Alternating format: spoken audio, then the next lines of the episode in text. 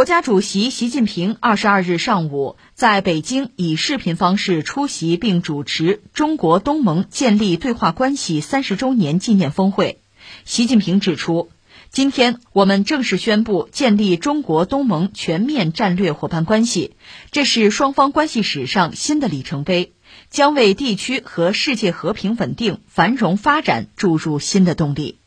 这个肯定是一件大事儿啊！中国东盟建立了全面战略伙伴关系啊，这样几个词儿，全面战略伙伴关系。那由此双方看待对方的目光肯定是更亲近、更亲切，双方的合作肯定要上台阶儿啊。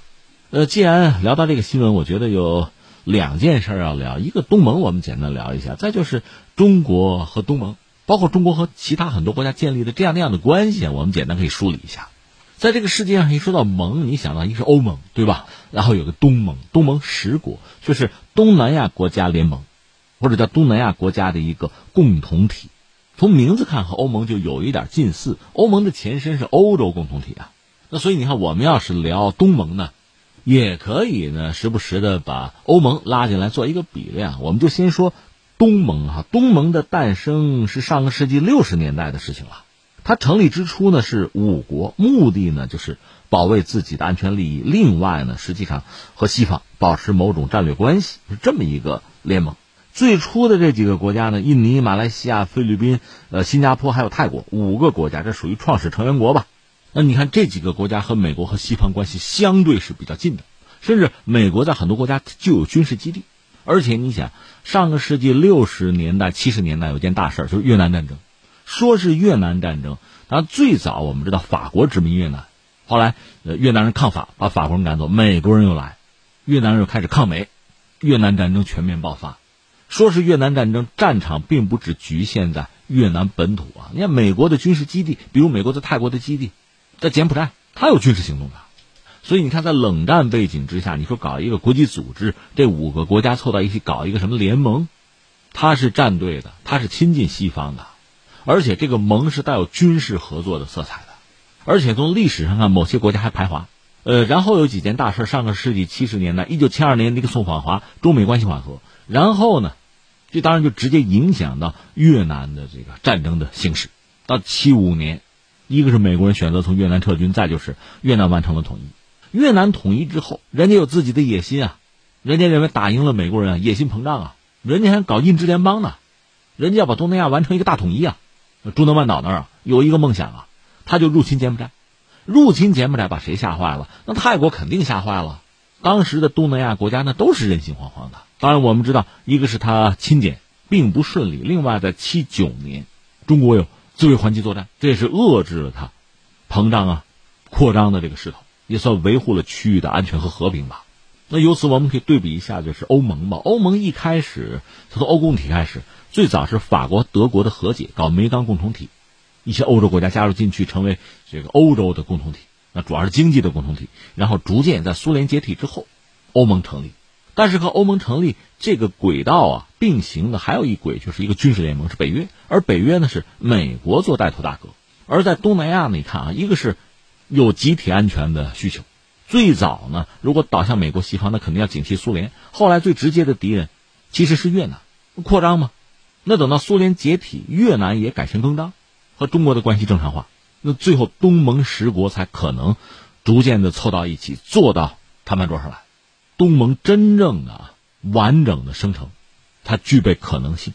你看，一开始是上个世纪六十年代六七年嘛，五个国家凑到一起，然后到一九七六年有第一次东盟首脑会议，是在印尼的巴厘岛举行，签了一个东南亚友好合作条约，还有一个巴厘岛宣言。就强调东盟的成员国要协调一致，之后在政治、经济啊、啊军事各个领域就展开更密切的合作。到二十世纪八十年代以后吧，呃，就是文莱、越南、老挝、缅甸、柬埔寨这五个国家先后加入东盟，这样东盟就凑了十国，整个这个东盟本身也就涵盖了东南亚全部地区吧。那你算起来，人口超过六亿，面积四百五十万平方公里，十个国家的一个集团。另外还有一个巴布亚新几内亚是作为观察员国，还有十个对话伙伴。这个所谓对话伙伴哈，就是澳大利亚、加拿大、中国、欧盟、印度、日本、新西兰、俄罗斯、韩国、美国。那特别值得一提的是，在九十年代初，东盟是率先发起区域合作进程。说到底，搞自贸嘛。一九九二年，东盟就呃提出了建立一个自贸区，力争通过推进贸易自由化，提高合作的水平和加强经济一体化的建设。你看，苏联是一九九一年解体的，那么你看当时欧盟马上就要搞在一起。那在亚洲就是东南亚国家联盟。原来苏联和越南关系不错，对越南有支撑。苏联没有了，越南也失去这个支撑了，以前的这个所谓的梦幻也破灭了。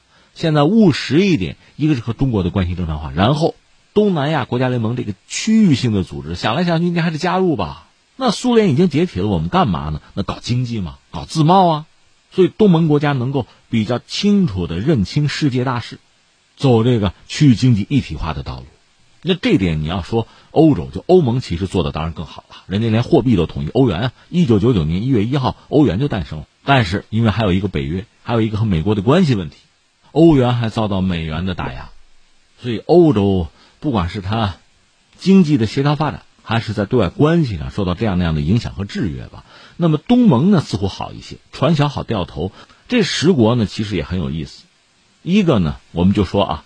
和大国之间的距离，比如和美国吧，或者和中国，你看这个距离啊，这十国其实距离并不一样，情感也不一样，那诉求，那显然也不同。而这十国之间，你说有没有领土方面的这个纠葛纠纷？有的，也有矛盾摩擦。但总的来说呢，在上个世纪九十年代开始，特别进入二十一世纪吧，大家确实有共识，还是要把经济作为重中之重，搞自贸拉经济。而这些国家都比较小，大多数经济也谈不上发达。你说新加坡算发达国家吧？那国土面积非常之小，人口也很少，它本身是个港口吧，它的拉动作用是有限。那你怎么办？你不用往远看，你就往东边一看，中国欣欣向荣，发展非常之快。那说到中国和东盟的关系吧，我觉得三点。第一点呢，中国那句老话呢，“路遥知马力，日久见人心”。我们实话实说，一开始东盟国家和中国的距离啊。咱们姑且这么描述哈，各国和中国的关系感情那肯定不尽一致，有近有远。但是我们说嘛，路遥知马力，日久见人心。举两个国家做例子，一个是新加坡，奥巴马做美国总统的时候，那时候李光耀还健在嘛，不是邀请奥巴马秉烛夜谈，亚太再平衡，让美国重返亚洲，那是新加坡当时的选项。可现在到了李显龙的时代，你看看他一系列的表述，他已经改变了之前新加坡。在中美之间那个选边站呀，拉美国入局啊，他改变了那个立场和态度，他也是为新加坡人着想啊，他也是为这个国家的利益着想，他最终做出了和中国亲近的选择。还有一个就是菲律宾嘛，曾经被域外国家当枪使，搞什么国际诉讼，那杜特尔特上台之后一改之前阿基诺三世的那套，应该说他改善了两国关系，从而也为自己的国家赢得了很多利益啊。而且总体来看。中国和东盟国家的关系，包括南海的局势，还是稳定的。这个本身也是中国和东盟国家相互尊重啊、合作的一个结果。